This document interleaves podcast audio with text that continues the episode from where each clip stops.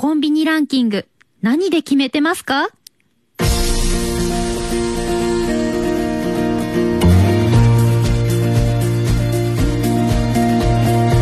山崎怜奈の誰かに話したかったこと。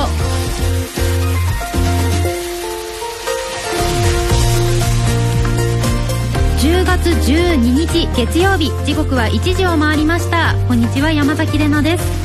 さあコンビニランキング何で決めてますか？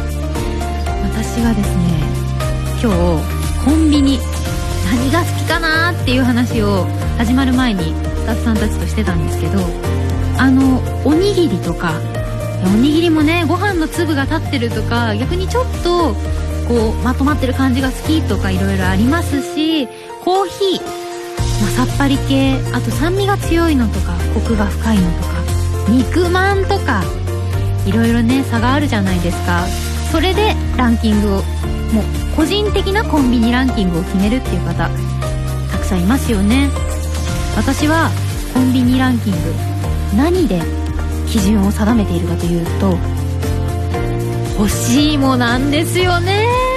欲しいも美味しい。しかも今ねちょうど秋ですしねお芋の時期ですから欲しいもね。皆さん欲しいも食べますか？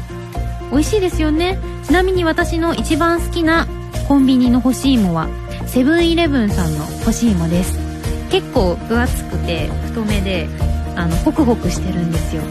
で硬くもなく。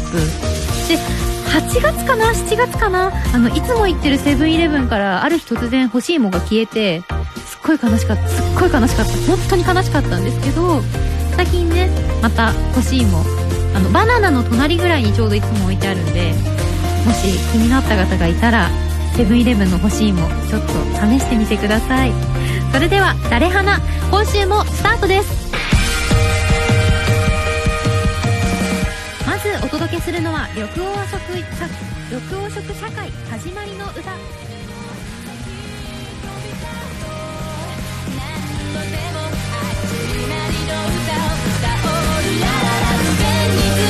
背中を押されるようなすごくフレッシュな曲だなと思います。お届けしたのは緑黄色社会で始まりの歌でした。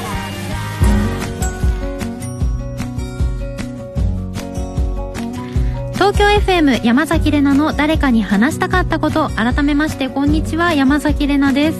さあオープニングで話したコンビニランキング何で決めてますかという話でしたけどツイッターにたくさん反応がありました。スイーツ。アメリカンドッグ。塩おむすび。家からの近さ一択。これね。まあ確かにそれはな。便利だもんね。ということでしたがあの雨まだまだねちょっとお天気不安定な状況が続きますので皆様まあ折りたたみ傘持つなりなんなりして気をつけてお過ごしくださいね。あの洗濯物干す人とかも結構いらっしゃるでしょうし乾燥しないからねなかなか今の時期。難しいね。気をつけてお過ごしください。さあということでまだまだあの今日月曜日ですので週末あったこととかいろいろ喋っていこうと思うんですけれどもこれねびっくりしたんですよ。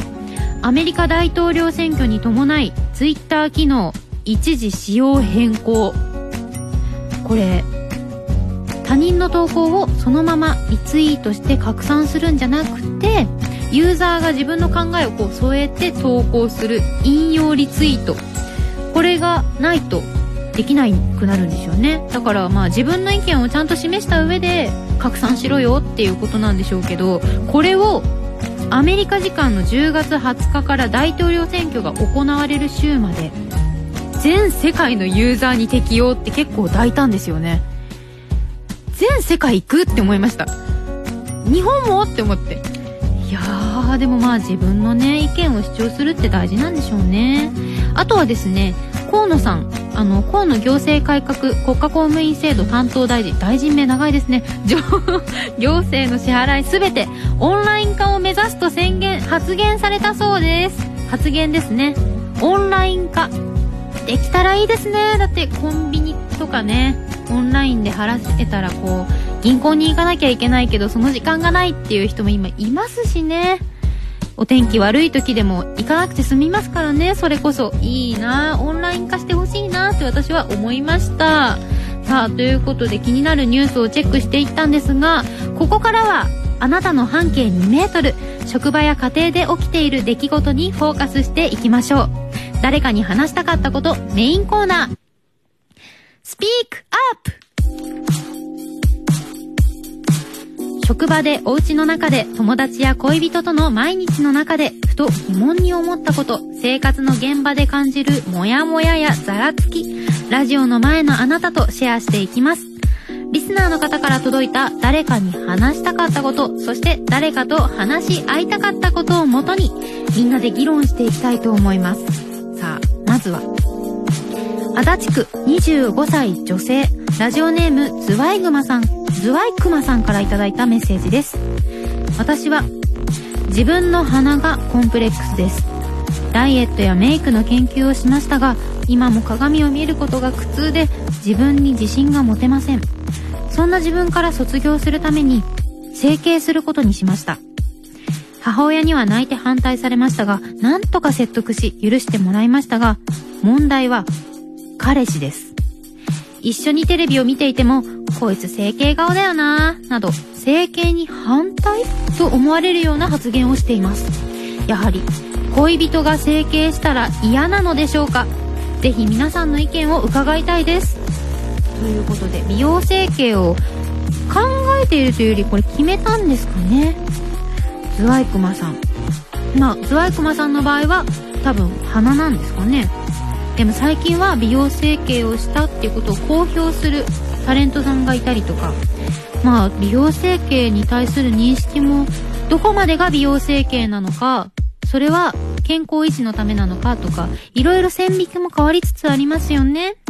ということで今日のスピークアップの議題は恋人が整形したら嫌ですか？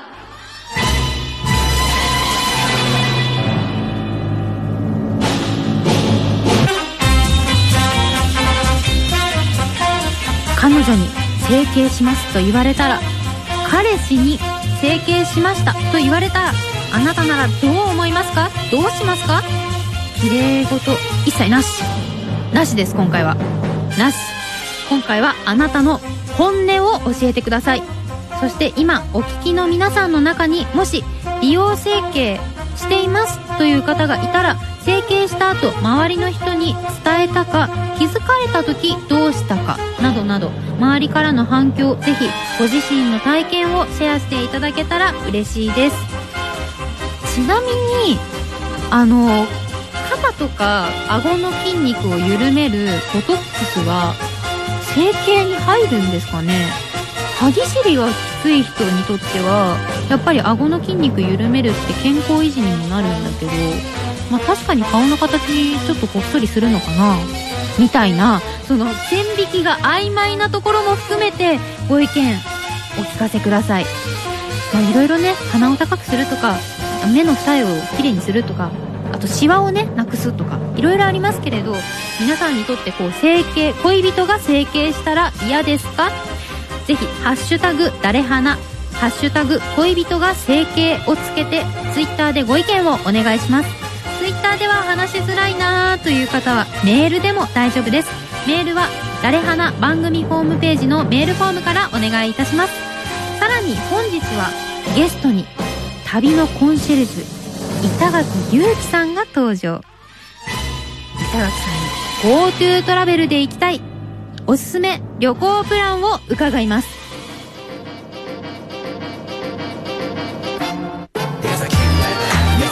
月曜日のお天気どんよりしてるとなんだかやる気がそんなあなたに3曲続けてオンエア。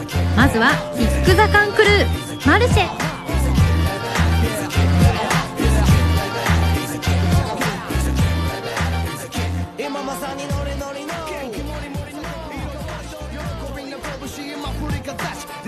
仲間とみんなで歌おう。幸せに満ちた歌を。上がってんの。下がってんのみんな。上がってんの下がってんの？なんかノリノリな曲ですね。ちなみに私は今のところ上がっております。なぜなら今朝マネージャーさんがリンゴを買ってきてくれたからです。美味しかったなリンゴ。朝ごはんはフルーツとか食べて爽やかな気持ちでやっぱ上げていきたいですよね。お送りしたのはキック・ザ・カン・クルーマルシェでした。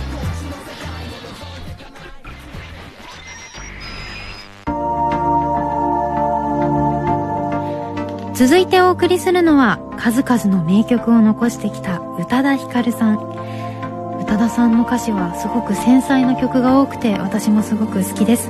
その中から1曲お送りします。Keep Trying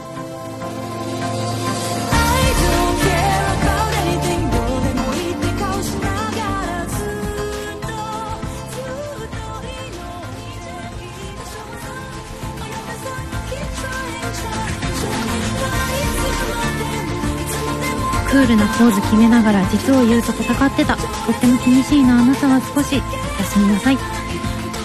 人に寄り添うような女子が心温まりますよね。ツイッターの方でもカンデイさんがこれの MV ほんと好きなんだよなという風にツイートしてくださっていました。ミュージックビデオもぜひ見てみてくださいね。お届けしたのは宇多田ヒカルさん Keep Trying でした。続いてお送りするのは「リサ」14日に発売になるニューアルバムから「まことしやか」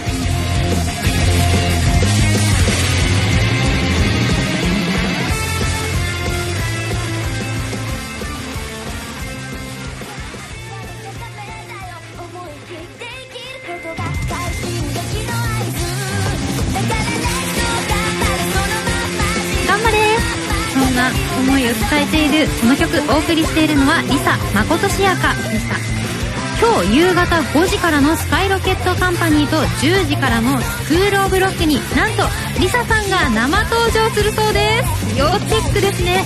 私も楽しみにしていたいと思います。お送りしたのは LiSA。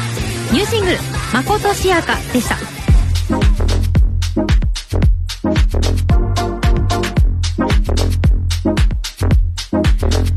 は1時23分です。東京 FM 山崎怜奈の誰かに話したかったこと。今日のスピークアップは、恋人が整形したら嫌ですか？について議論しています。早速いただいたご意見を紹介しましょう。いやー、しかし、ラジオで整形について議論するってなかなかないですよね。でも、意外とみんな気になってますからね。さあ、早速。えーと、まずは、私は、あ、東京都41歳男性お年頃さんから。私は恋人が整形するのに反対です。少なくとも恋人になる前にその人自身を好きになったので、整形はしてほしくありません。もちろん、必ずしも手術が成功するわけでもなく、命の危険性もあるかもしれないので、恋人を大切に思うからこそ、その人らしさで付き合っていきたいですということですが、まあまあね、その、自分が知っていた姿が変わってしまうっていうことに対して、ちょっと嫌悪感を示す感じなのかなとは思うけど、でも、こう顔が変わったからってあなたが好きだったその人のその人らしさっていうのが変わってしまうのかなっていうところはまあちょっと疑問ですよね。そのあなたらしさその人らしさっていうのが何によって作られてるのかっていうのを考えると、顔かな顔じゃないんじゃないかなっていういろんな意見がありそうですね。さあ、埼玉県26歳男性、キーさん。整形、絶対反対だったんですけど、彼女が整形してました。韓国旅行に行って帰ってきたら、顔、変わってました。でも、僕全然気づかなくて、化粧を変えたと思ってて気づかなくて怒られました。まあ意外と気づかれないかもしれませんよって。確かにね。もうなんかしれっと変わってたのかなぐらいね。こう、あれなんかちょっと痩せたぐらいか、ちょっとメイク変えた？いい感じだねって言ったら実は整形してたとか、いろんなパターンありそうですね。まあ、反対とはいえ、気づかないレベルだったらまあいいかな、みたいな。言われなきゃわかんないみたいなありそうですからね。ねえ意外とね、女性はこう、メイク変えた？とか、髪色変えた？とか、髪切った？って言われるのちょっと嬉しかったりするじゃないですか。プライベートで。言われないと言われないで寂しいみたいな。ありますよね。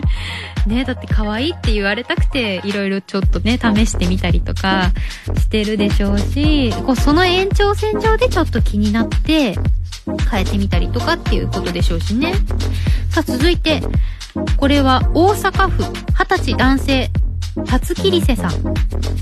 彼女が一重なのがコンプレックスで目を整形したいと言っているんですが、僕としては今のままでもしなくてもいいと思ってるんですけど、化粧が楽になると言われると、男の僕からすると何て言えばいいか分かりません。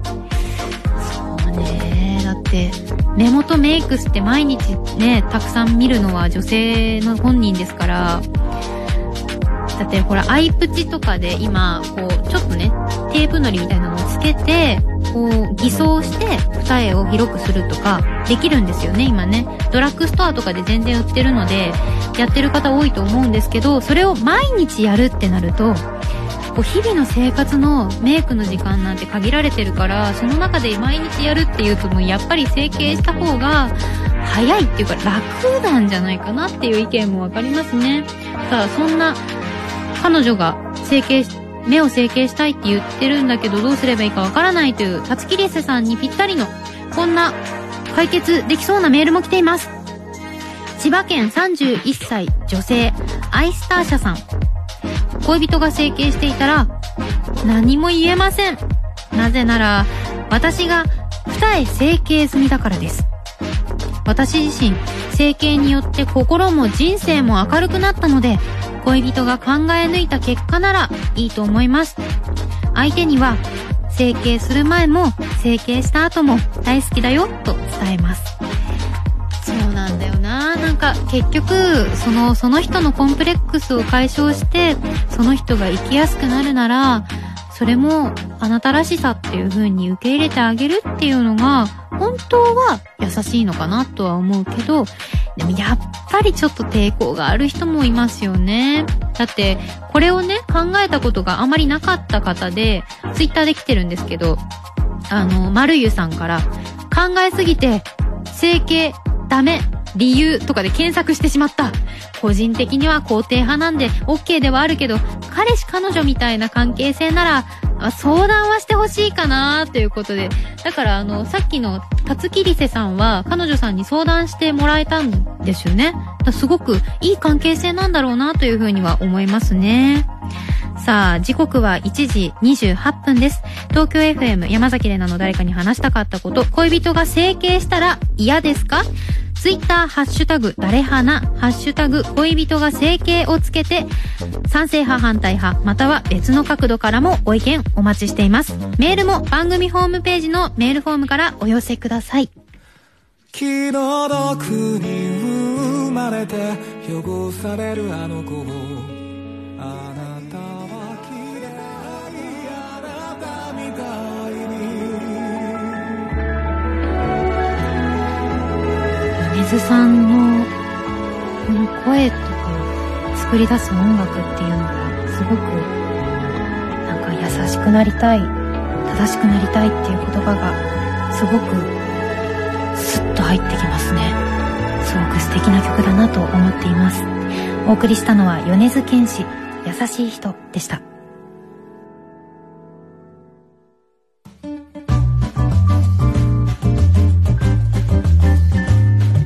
東京 FM 山崎怜奈の誰かに話したかったこと。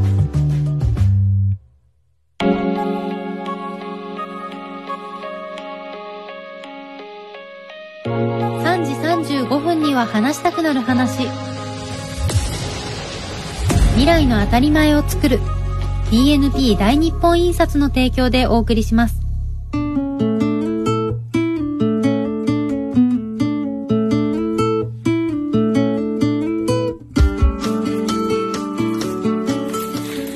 時刻は1時33分です。東京 FM 山崎怜奈の誰かに話したかったこと。ここからは3時35分には話したくなる話。今から2時間後には誰かに話したくなる。お役立ち情報をシェアしていきます。毎回あなたからとっておきの情報をお寄せいただき、私からもお礼として情報のお返しをいたします。今日のお題は、おすすめの一人〇〇単独行動皆さんお好きですか？私も実は好きなんですよねこれまでこう一人映画とかあとはまあ一人ラーメンとかいろいろまあ経験済みではあるのでがもっともっと挑戦していきたいななんていう風には思っていますまあ気を使わなくていいとかね、いろいろありますからね、一人〇〇皆さん何してますか？ということで、リスナーの皆さんがおすすめする一人〇〇情報を送っていただきました。早速紹介していきましょう。東京都18歳男性、タピオカソテー。僕はよく、一人バッティングセンターに行きます。おすすめ、同じクラスの一軍の腹が立つ行動ややってしまった失敗など日頃のモヤモヤを込めて球を打つとこうすっきりするのでおすすめです。ぜひ行ってみてください。なるほどね。同じクラスの一軍の腹が立つやつの行動ね。カキーンと打ってねすっきりするなんてねいいですね。これねバッティングセンター行ってみたいな。私運動神経悪いんですよ。50m 走12秒ぐらいなんですね。10秒切ったことないので球技もそんなに得意かって言われると苦手なんだけど。あーでもなー行ってみたいなこれバッティングセンターに行ったら教えてくださる方とかいるんですかね。でもそれじゃ一人〇〇にならないのかな。でも教えてほしいな。教えてもらってから行こうかな一人で。さあ続きまして。東京都22歳男性振り負け親方。僕がやるのは一人クイズ大会です。クイズ番組をテレビで見るとき自分も早押しボタンを持ってタレントさんたちとガチ勝負します。早書き問題も自前のフリップに書いて勝負しています。友達の家にそれらを持ち込むとさすがに惹かれます。えー、いいじゃないですか。いい趣味ですよね。クイズ番組ってやっぱりこう友達とか家族とかと一緒に見てああでもないこうでもない。いやあれだ。絶対そうだ。いや違った。なんてそういうやり取りが楽しかったりもしますけどでも一人でクイズ番組見て勝手に気持ちの中で参加するっていうのもまた醍醐味ですよね。だっていいですからね。一人で間違えたって。別に何も恥ずかしくないですからね。楽しそうですね。私もクイズ番組出演させていただくことも多いのですがあの家で自分が出てない回を見て自分で一人で回答したりしてるのでこの振り負け親方さんの一人クイズ大会すっごく共感できますね。さあたくさんの情報ありがとうございました。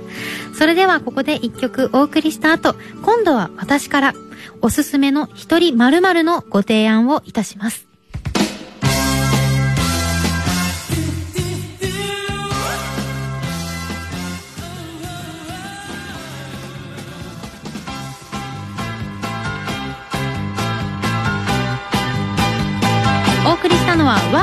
フリーダムでした。東京 FM 山崎怜奈の誰かに話したかったこと。さあさっきねちょっとだけ私の足が遅いっていう話をしたじゃないですか。50m12 秒。それにツイッターがめちゃめちゃ食いついていて。でもあの学生時代俺モテなかったんだよねっていう人が足遅いって聞くと一気に信用が高まるので、足が遅いっていうこともいいと思いますよ、私は。いいことにもなる。足が遅くて学生時代モテなかったはもう信用できる。さあ、ということで、本編に戻ります。3時35分には話したくなる話。今日のお題は、おすすめの一人〇〇。本日私がおすすめするのは、お一人様家電です。お一人様家電。まあ、例えば、あの、まあ、一人暮らしのサイズ感っていうのがあるじゃないですか。冷蔵庫、あの、洗濯機とかね。でも、もう一個あるんですよ。炊飯器。一人暮らし。あの、レトルトの電子レンジでチンして食べるご飯も美味しいんだけど、やっぱりお茶碗一杯分だけしか食べないけど、ほかほかの、もう炊きたてのご飯が、日本人だから米はやっぱり食べたい。そんなあなた、いるんじゃないでしょうか。やっぱり炊きたてのご飯美味しいですからね。でも炊飯器持ってないんだよね。そんな方、いらっしゃいませんか？さあ、そういう方におすすめなのが、私も気になってました。めちゃめちゃ調べてました。欲しいなって思ってました。お一人様用家電のパイオニア参考が販売するお一人様用超高速弁当箱炊飯器です。これ調べていただくとわかるんですが、すごいコンパクトで、まさにお弁当箱サイズなんですよね。で、こちらは、こう、ちょっと大きめのお弁当箱のサイズに、お米とお水を入れてスイッチをピッと入れるだけで、0.5号であれば、なんと、14分で炊けちゃうんです。自宅ではもちろんオフィスに持っていけばいつでも炊きたてのご飯が食べられるそうですよ。だから、あのー、このお一人様用超高速弁当箱炊飯器にお米だけ入れていって食べる前に、その炊く前にお水だけちょっとペットボトルで入れて、で、ピッて押して14分。で、その14分の間にコンビニに行って、ちょっとおかず買ったりとか、おやつ買ったりとかして戻ってきたら、炊きたてのご飯ができてる。世の中って便利になりましたね。いやー、でもだってほら、一人暮らしだと、あの、普通の炊飯器とかによくついてる、秋田小町がいいとか、夢ピリカがいいとか、その米の種類に合わせたやつとか、あと玄米、あと無洗米とか、おかゆとかいろんなコースあるじゃないですか。でも、もう一人暮らしだし、そこまでしないからっていう人もいると思うんですよ。そういう方にはこのお一人様用超高速弁当箱炊飯器。いや、おすすめできると思いますね。私もこれ欲しくてめちゃめちゃ調べてたんです。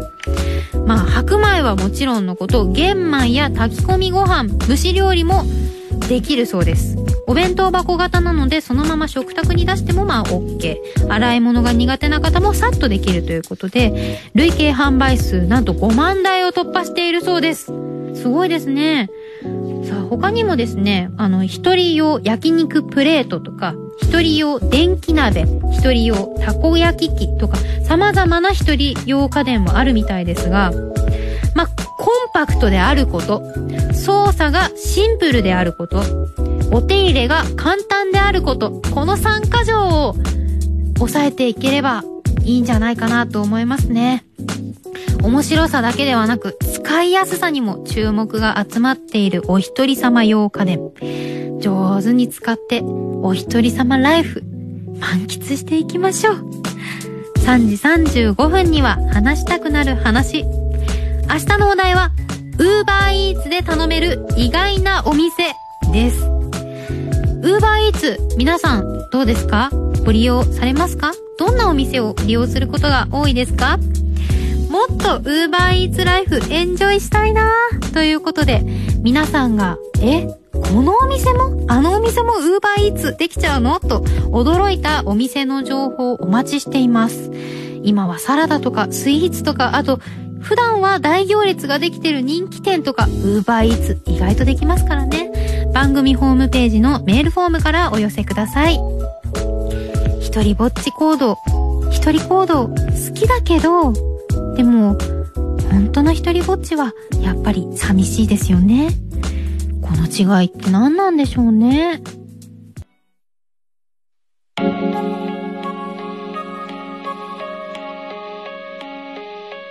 3時35分には話したくなる話。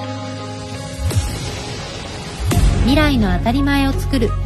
DNP 大日本印刷の提供でお送りしました。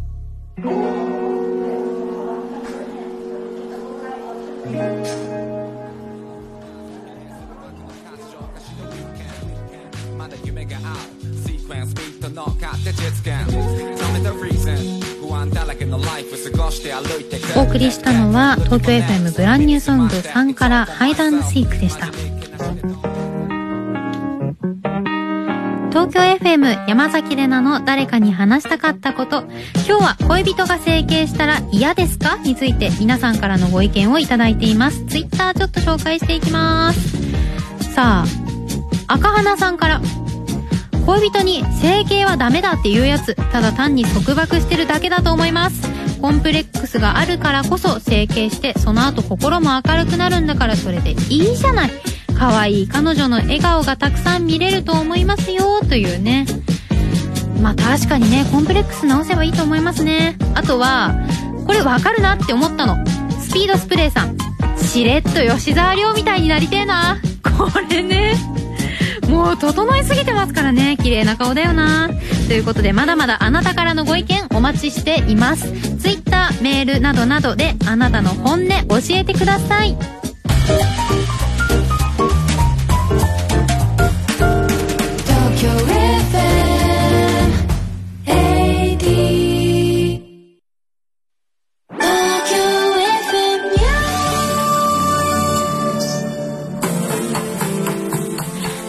は1時53分です。ここで東京 FM ニュース報道情報センターの村田さんです。はいお伝えします。日本学術会議の会員候補の任命拒否は違法だという指摘が出ていることについて東京ずっと曇り雨のぐずついた天気が続く見込みです。ニュースと天気をお伝えしました。報道情報センターの村田さんでした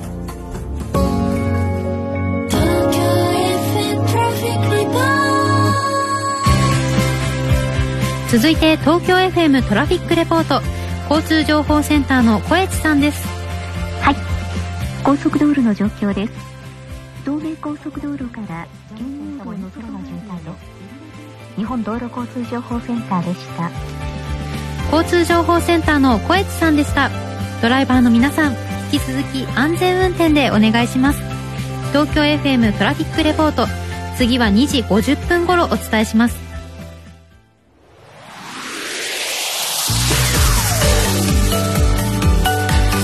東京 FM 山崎怜奈の誰かに話したかったこと。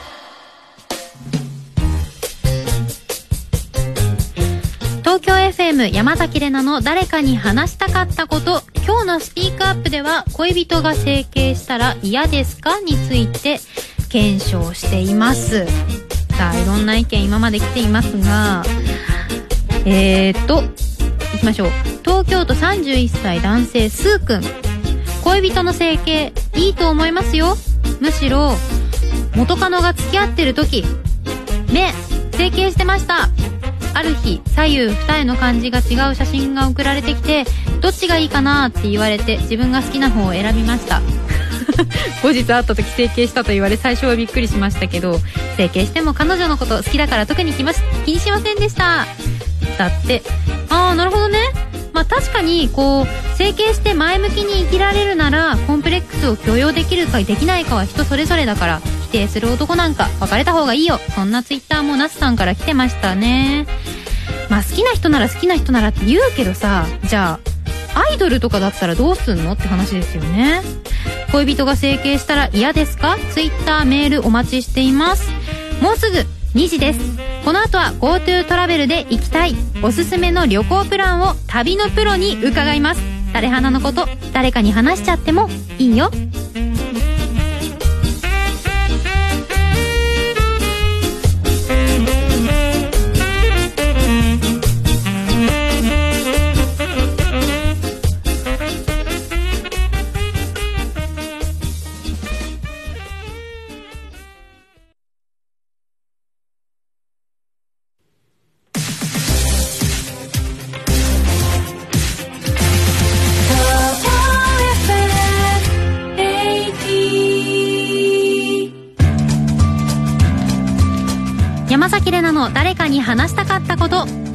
この曲からスタート。KT タンストールで「」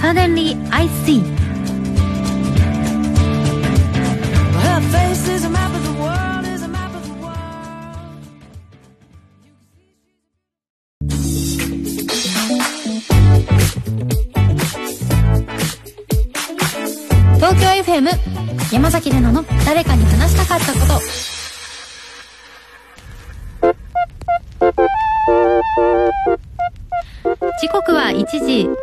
なく4分。ん？にうん。間違えた。時刻は2時。まもなく4分です。おかしいな。時間感覚狂っちゃったな。東京 FM 山崎怜奈の誰かに話したかったこと。ここからは今聞きたいことをゲストに伺う誰かに聞きたかったことです。今日のゲストは旅雑誌旅色が運営する旅色コンシェルジュサービスの旅コンシェルジュ、板垣ゆうきさんです。よろしくお願いします。よろしくお願いします。鮮やかな色のはい。お洋服が似合いますありがね。とうございます。秋色だなって思いました。よろしくお願いします。お願いします。さあ、板垣さんが、はいこう行っている旅色コンシェルジュとはどのようなサービスなのでしょうか、はい。えっ、とですね、全国各地の旬な観光地や温泉をご紹介している旅色という電子雑誌を運営していまして、はいはい。旅色がですね、えっ、と、創刊から14年が経過するのですが、その中ではい。膨大な情報が蓄積されていますので、はい。その情報を活かしながらですね、専用フォームや電話でお問い合わせいただいたお客様に、私たち旅色コンシェルジュがですね、一件一件お客様のご要望ごとに合わせたプランを作りして、うんお客様の旅がより充実したものになるようにお手伝いをさせていただいております。めちゃめちゃ助かりますね。さあ、今月から東京発着の旅行も GoTo トラベルの対象に入りましたけれど、はい。やっぱり相談に来るお客様も増えましたか？そうですね。結構多くありまして、うん。実際その GoTo トラベルキャンペーンを利用して、はい。普段あまりできない贅沢な旅がしたいであったり非日常な経験をしたいっていうお客様が多いです。そうですよね、はいせっかくなら楽しもうかななんて思いますよね。はいそうですね。ねえ、はいこんな機会もなかなかないですからねね。じゃあ、ここからは、板垣さんにおすすめの旅行プランをお聞きします。じゃあ、まずは、友達同士の旅におすすめの旅行先、どこですか？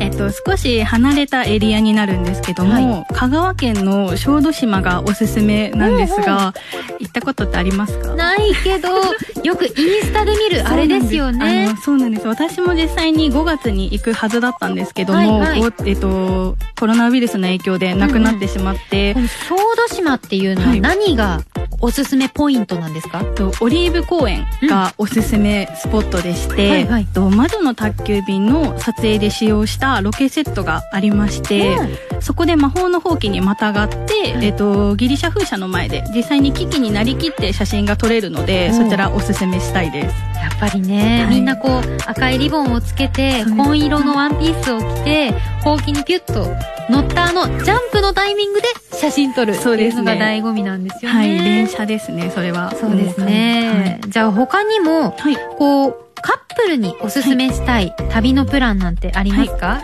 えっと、二人だけの空間で過ごしたいというお客様が多くいまして、はい。その中でもおすすめしているのが、神奈川県の葉山エリアでして、うん。こちらがですね、えっと、海も近くて、オーシャンビューの一棟貸しというのも多いので、リゾート地に訪れた感覚で、朝はヨガ体験だったり、えーとその後ははいサップ体験、で、南の島で新婚旅行気分が味わえるので、こちらもおすすめしています。一棟貸し？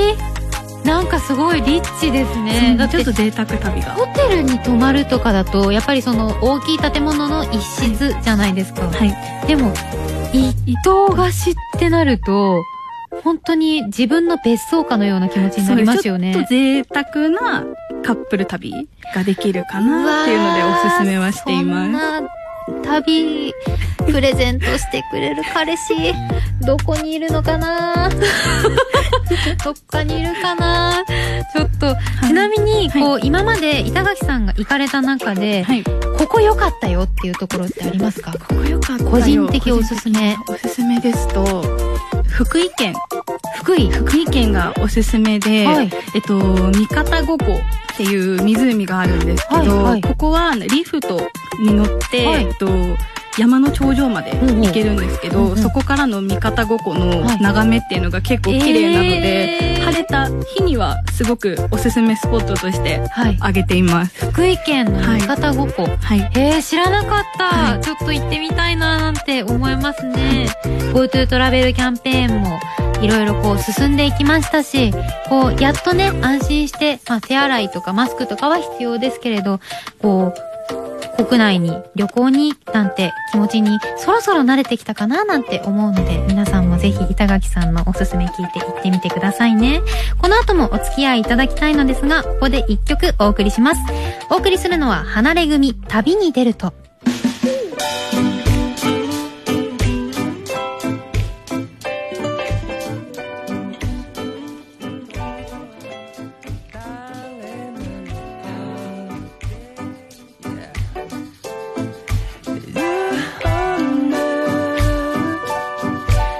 東京 FM 山崎怜奈の誰かに話したかったこと。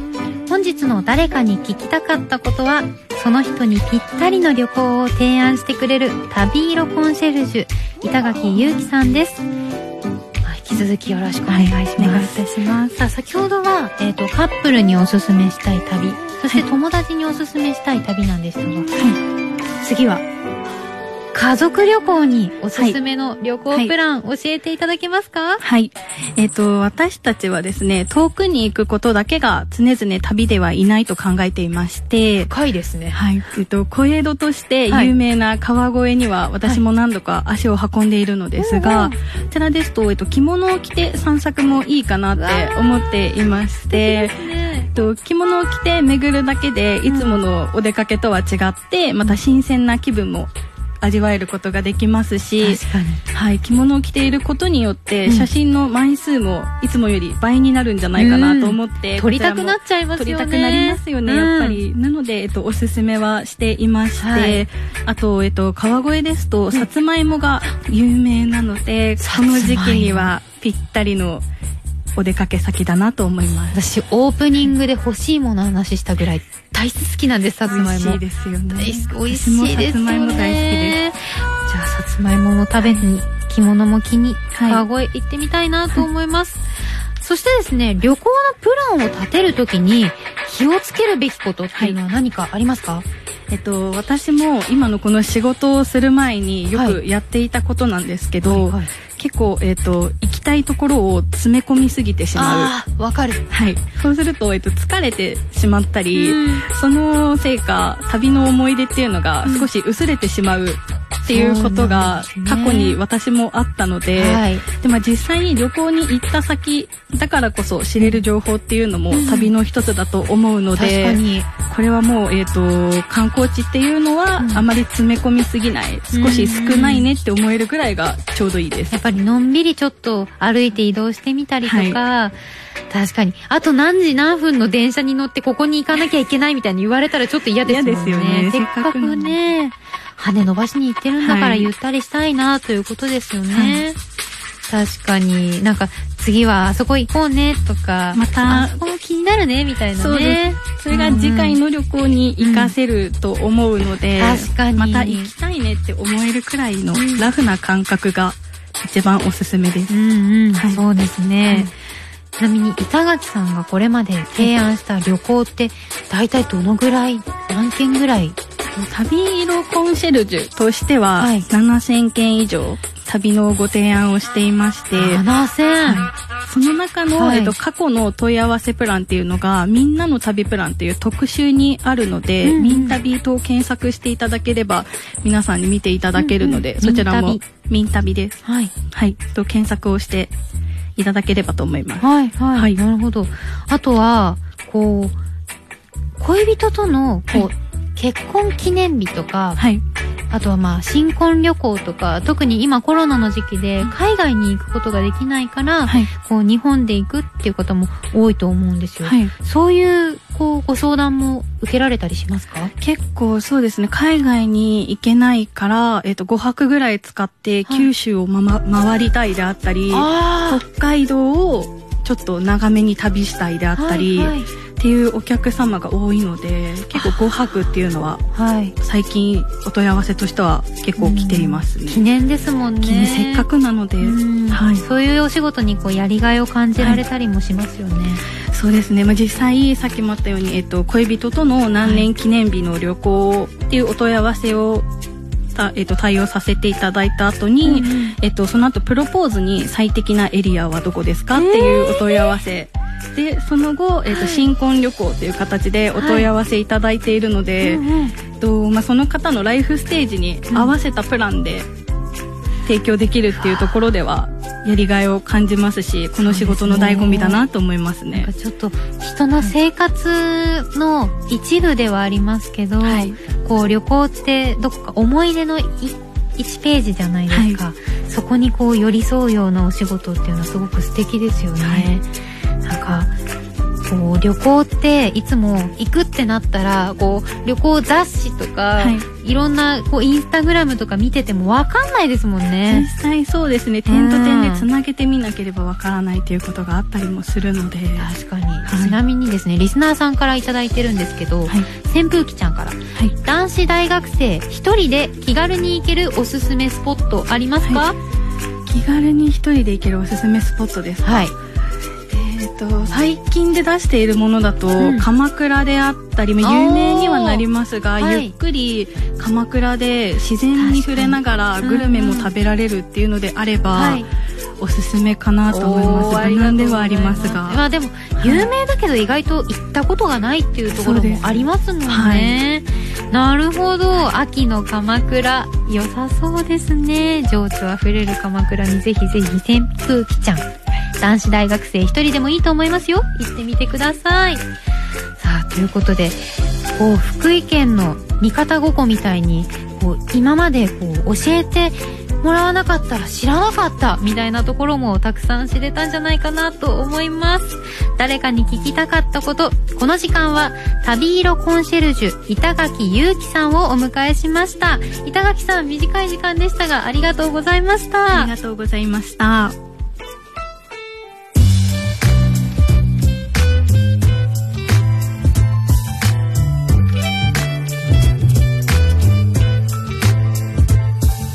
崎怜奈の誰かに話したかったこと。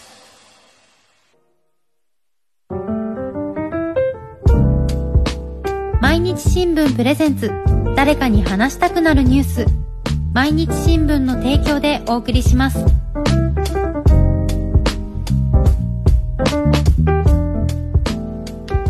東京 FM 山崎怜奈の誰かに話したかったこと。ここからは毎日新聞プレゼンツ。誰かに話したくなるニュース。毎週毎日新聞の方に今気になるニュースを解説していただきます。今日は毎日新聞マーケティンググループ田村翔子さんにズームでつながっています。田村さんよろしくお願いします。よろしくお願いします。田村さんはい、はじめまして。よろしくお願いします。今日は何についてのお話でしょうか？はい。こインフルエンザワクチン今年はどうする？です。おインフルエンザ 寒くなってまあインフルエンザの予防接種の時期ではありますがこう新型コロナウイルスのこともあるので今年は受けなきゃいけないかななんていうふうに接種検討してる人も多そうですよね。はい、えーインフルエンザの予防接種っていうのは毎年10月1日からスタートしているんですけれども、子供にいち早く接種接種をしたいっていう保護者からの予約が小児科に集中していてあ予約が取りづらいといった状況が起きているようです。ーで我が家もだいたい 10, 10 10月1日からまあ10月中にみたいな形で入れてるんです予約してるんですけども、はいはいで今年は普通に予約できたんですがその後病院からちょ他の子子供が3人いるんで他の子の要はちょっと今取りづらくて無理ですっていうお話をもらったりしていますね。え同じ家に住む兄弟でも 受けられる子と受けられない子もいるかもしれないってことですね。そうですねまあちょっと後でっていうことだったんですけど受けられないって今ちょっと今いっぱいですっていう形ですね。なるほど。はいお子さんとか高齢者の方がいる家庭は特に心配ですよね。はい。あの厚生労働省は今年接種に優先順位っていうのをつけたのですね。で、あの1日からは65歳以上の高齢者とか、あと高齢者の方とか60歳から64歳で、まあ心臓や呼吸器の機能に障害がある人を優先にして、26日から医療従事者とか、あのまあ妊婦さん、生後6ヶ月とかに小あの小さいお子さんですね、早めに接種してくださいというふうに呼びかけていました。そうだったんですね。じゃあ、本当、本来なら子供は26日からの接種を厚生労働省側では呼びかけてたんですね。そねへえ、なるそほど。の通りです。知らなかったですね。でもこの方針を出したことによって、はいあワクチンが足りなくなっちゃうのかなという不安を保護者の不安を高めたとも言われという見方もねあるそうなんですな。るほどね。まあ、計画的に受けていくことで足りなくなるのを防ぐためなんだけど、はいでも、やっぱり打てないかもってちょっとでも思うと不安になりますよね。うんそうなんですよね。でもワクチンはその今後も出荷されますし、まあ過剰に心配することはないと専門家は言っています。よかった。なんか、毎年受けてる人、私はまあ、基本的には毎日、毎年受けてるんですけど、はい。ないかもしれないって言われると焦りますもん。そうですようんね。だから少し、まね、今後も出荷されるということなのではい安心しました。はい。でよかっ、たまあ、さらにそのコロナウイルスの感染予防のために、うんうんそのマスクを皆さんしていたり、ね手洗いなどがかなりされてる今、インフルエンザの流行っていうのは世界中で全くというほど起きていないという現状があるんですね。はい、はい。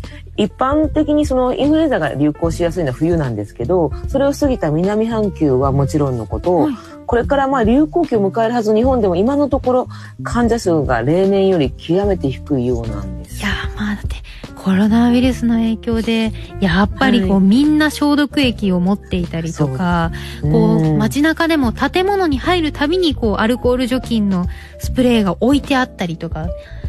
全員マスクつけてますからね今。そうですね。で、うん世界保健機関があの9月の半ばぐらいまでのデータに基づいて公表した資料では、はい。アルゼンチンとかなどごくごく一部の国を除いて冬だ冬だった南半球でインフルエンザが流行してないというふうに言われて報告がされているんですね。はい。日本も同じで、厚先ほどの厚生労働省によると、9月27日までの1週間で、えー報告さ、医療機関から報告されたインフルエンザ患者はなんと7人なんですね。で、前、前年は4543人なんで、はい。どれぐらい少ないかっていうのはこれでわかるかなという感じです。で、アメリカなど7人なんです。で、北半球、北半球の他の国でも感染はほとんど広がってないです、ええー、でも例年そんなことないですよね。そうですね。これなんでこんな少ないんですかね。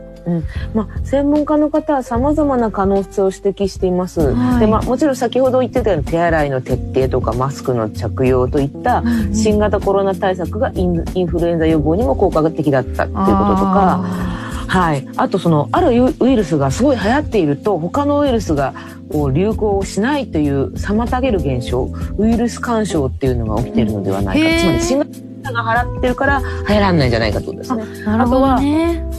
国際的なそのい人の移動が制限されているので、はい。インフルエンザウイルスの流入を防いでいるのではあないあ、かということそうかそうか。まあ、うん。家畜とか人とかにね、ついて、こう、すね。インフルエンザとかが蔓延するっていうことが、今このコロナウイルスの状況下ではないっていうことですね。はい、か極端に少ないってことですね。でも、はい。まだまだコロナウイルスもまあ、100%安心できるっていう状況まではまだまだかかりそうですし、うんうん。インフルエンザもこの先この日本の冬、今後どうなるかまだわかりませんよね。はい、その通りなんです。んなので、まあ、インフルエンザワクチンは、まあ、接種した方が良さそうですよね。そうですね。体調のいい時にインフルエンザのワクチンを打って免疫をつけるっていうことも大事ですね。で、まあ、あの、我が家のように予約が取れずに待っている間はですね、まあ、焦ることなく、まあ、マスクの着用とか手洗い徹底など、まあ、コロナ対策にもなるようなことを続けていくといいと思います。なるほど。確かにコロナウイルスもインフルエンザもどちらのね、予防も気をつけて健康第一で過ごしていきたいですね。はい。ということで毎日新聞マーケティンググループ田村翔子さんにお話を伺いました。ありがとうございました。ありがとうございました。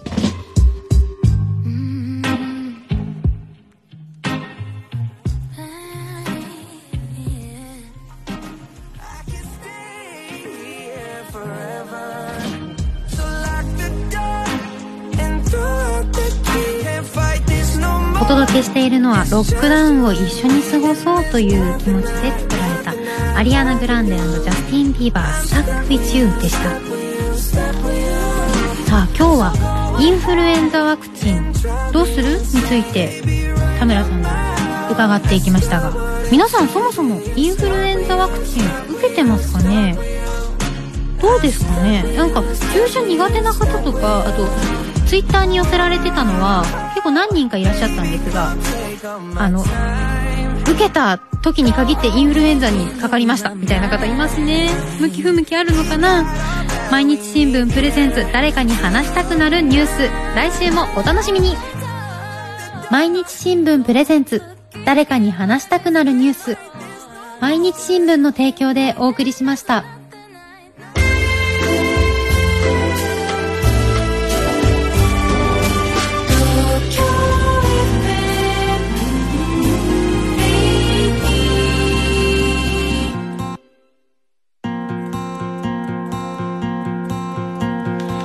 ここからは読み聞かせ。今日は時計の王様という絵本をご紹介します。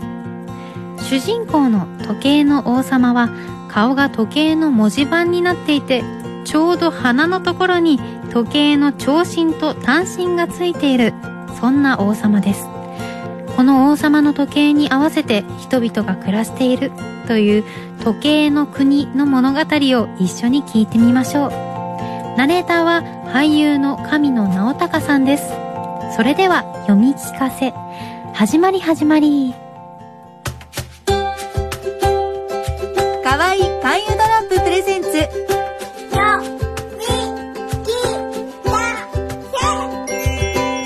この番組は1911年から変わらぬ思いを。勧誘ドロップの河合薬業の提供でお送りします。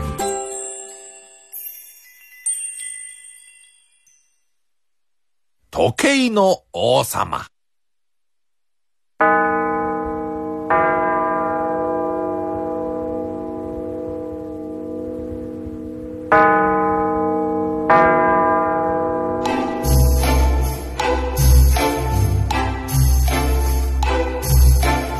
あるところに時計の国がありました。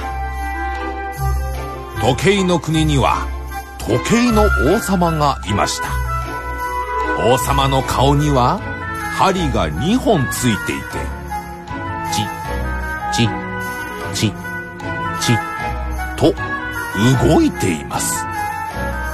長い針は1時間でぐるっと一回り。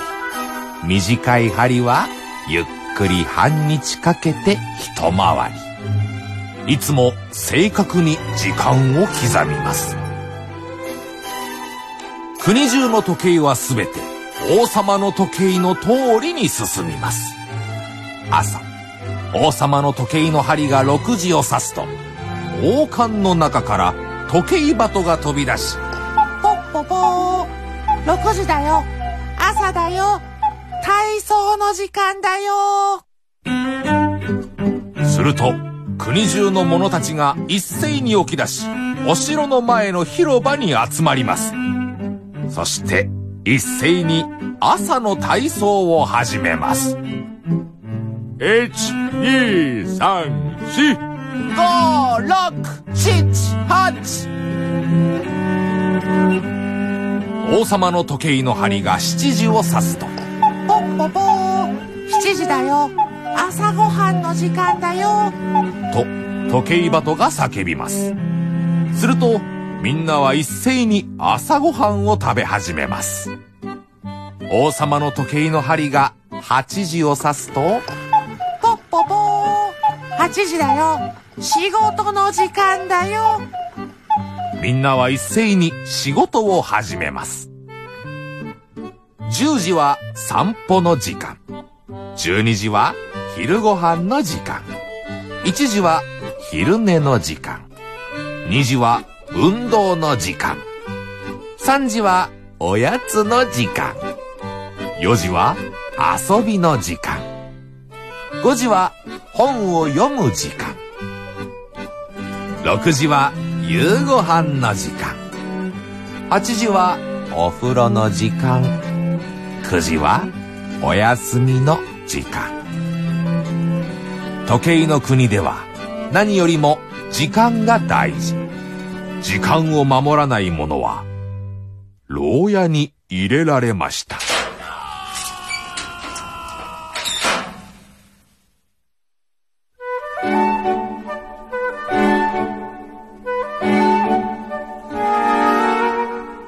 ところが時計の王様はとてものんびり屋さんでした。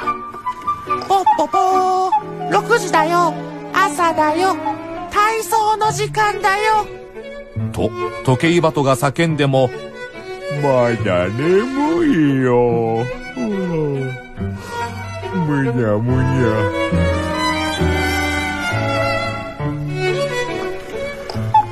ポッポポー5時だよ本を読む時間だよと、時計バトが叫んでも、もっと遊んでいたいな。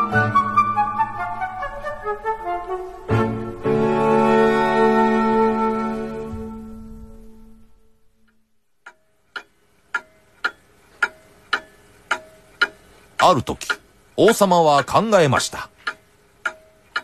時間を気にせず、好きなことを好きなだけするには、どうすればいいだろう。すると、王冠の中から時計鳩が出てきて言いました。ポポポポー時計がなくなればいいのさなるほどそれはいい考えだ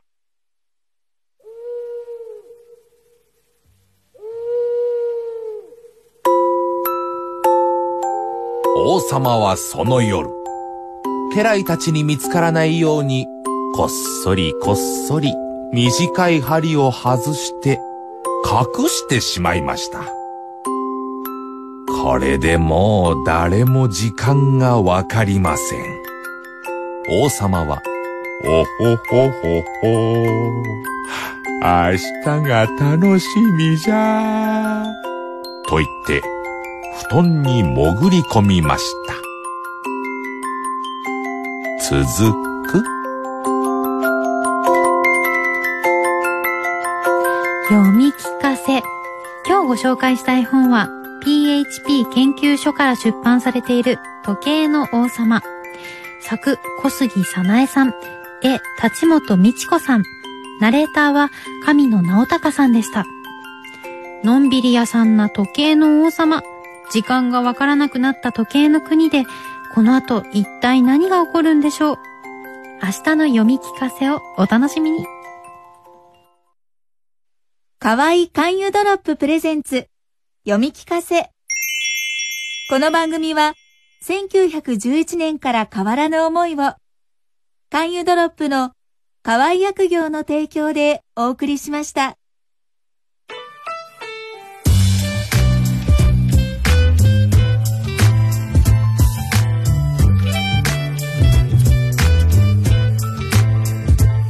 山崎怜奈の誰かに話したかったこと。I don't wanna be trendy skinny 選ぶ顔片足までヒップ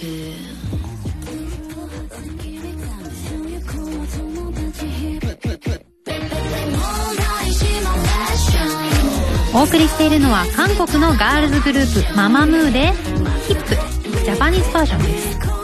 東京 FM 山崎怜奈の誰かに話したかったこと。今日のスピークアップでは恋人が整形したら嫌ですか？を検証しています。どうかな？なんかうーんっていう。こう恋人が整形したらどうするかって今まで考えたことなかったなみたいな人も多いんじゃないですかね。早速読んでいきましょう、えー神奈川県29歳男性ヤーマンさん。恋人の整形プチ整形程度なら可。程度が大きいものは不可が本音です。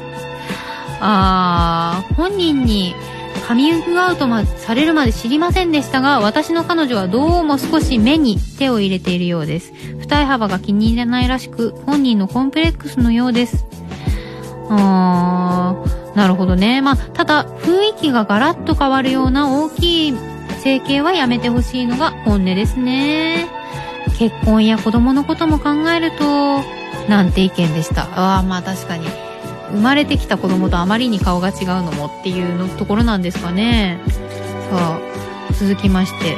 東京都女性40歳ラキコさん。私は整形しています。顔だけでも10箇所以上。地元の友達とも縁を切り東京で出会った旦那と結婚しました。旦那さんには今も私が整形したことは伝えていません。しかし子供が整形前の私と瓜二つ。あ本当にこういうことあるんですね。旦那さんは可愛がってくれているからこそなおさら言い出せずにいます。整形したことに関しては一切後悔していませんがもし結婚する前に伝えられていたら一生の秘密を背負うことはなかったのかなと思ったりもします。なるほどね。やっぱりあるんですねこういうことも、まあ、でも私はラキコさんが今全然後悔してないならそれでいいと思うんですよ。やっぱり子供も自分に似てるか似てないかとか、そういうところもやっぱり可愛さの要素には入ってくるかもしれないけど他のところでもねやっぱり可愛いじゃないですか。多分まあ子育てもいろいろ大変なのかもしれませんがそれでも自分の子供自分の体から生まれてきた子供であることに変わりはないですからね。さあ続きましてえっ、ともうちょっといきますかね。京都府二十歳男性モアイさん。私はもともと目が一重でコンプレックスでした。なるほどね。でもこの自粛期間中に家族に相談して目を二重に整形しました。整形してから生きていく上でも視界の面でも目の前がパッと明るくなってとても生きやすくなりました。恋人が整形していてもいいので大丈夫です。ということでした。なるほどね。まあ少しでも整形に対する考え方が変わったらいいですね。ということでしたが鹿児島県27歳男性スーパーサユリンゴマシンさんからも整形なんてさせねえというのは身勝手な束縛だと思いますが関係ねえ勝手に整形してくる。でも恋人ならそんな私も愛せっていうのもまあまあ身勝手だなとも思うのでまずはしっかり話し合ってほしいなと思います。ということでした。まあ確かにねこんな私も全部受け入れろっていうのも身勝手だし整形は嫌だからやめてくれっていうのも身勝手かもしれない。なあ歩み寄りが大事ですよね。さあということでいろんなご意見いただきましたがここで今日の疑惑恋人が整形したら嫌ですか？について最後に投票を行いたいと思います。リスナーの皆さんからいろんな意見を聞いてあなたはどう思われたでしょうか？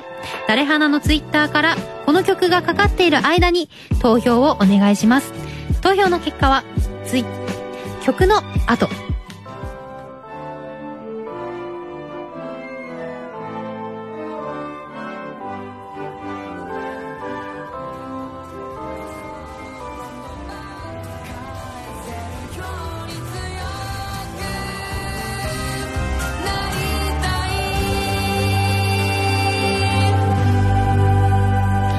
りしたのは世界の終わりプレゼントでした。東京 FM 山崎怜奈の誰かに話したかったこと。恋人が整形したら嫌ですかに関するツイッターの投票ありがとうございました。さあ結果を発表しましょう。結果は気にならないという方が57%正直嫌だという人。43%でした。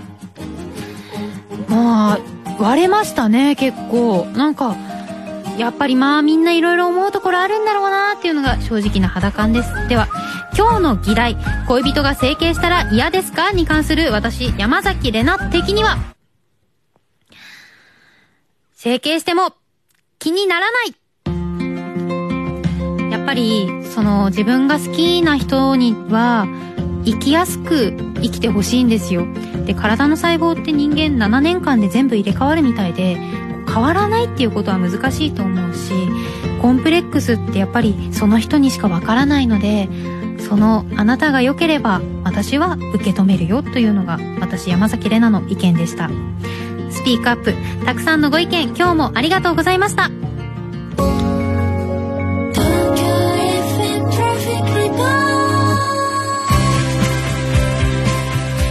時刻は2時50分です。東京 FM トラフィックレポート。交通情報センターのわらがいさんです。はい。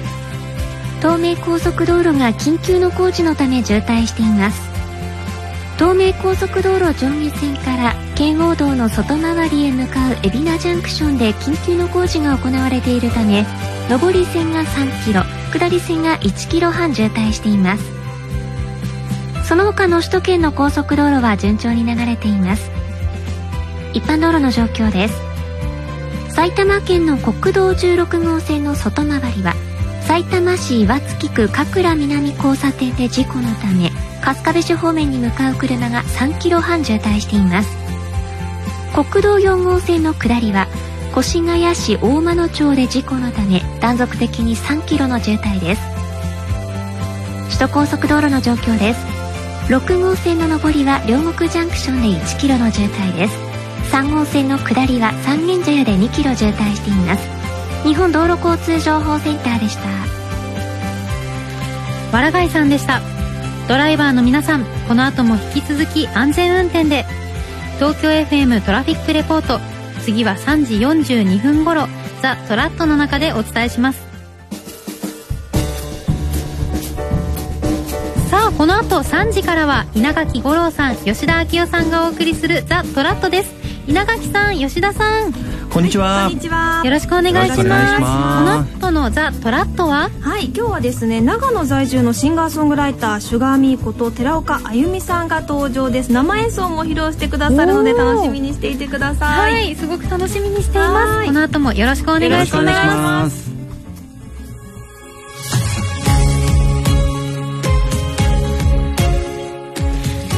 送でお届けしてきました。東京 FM 山崎怜奈の誰かに話したかったこと。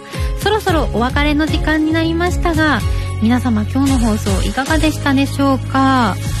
まあ恋人が整形してどう思うか、まあ、気にならなくはないかもしれないけどやっぱりその人が、まあ、考え抜いて出した結論を尊重してあげるっていうことが私は一番こう取りたい選択肢かなというふうに思いました。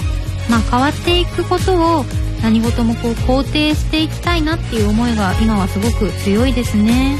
皆さんたくさんの意見ありがとうございました。スピークアップの議題は常に募集しています。番組ホームページのメールフォームから送ってください。そして3時35分に話したくなる話。明日のテーマは UberEats で頼める意外なお店です。コンビニエンスストアあとはこうファストフード店などなどいろいろあるみたいですね最近。私もチェックしてみようかな。たくさんの情報お待ちしています。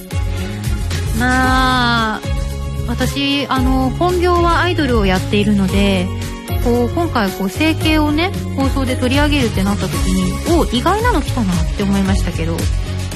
まあアイドルにしろ女優さんにしろ恋人にしろ自分が愛する人をそういう人たちはなるべく生きやすく心地よく生活してほしいなと思います。東京 FM 山崎怜奈の誰かに話したかったこと。また来週の月曜日午後1時にお話ししましょう。ここまでのお相手は山崎怜奈でした。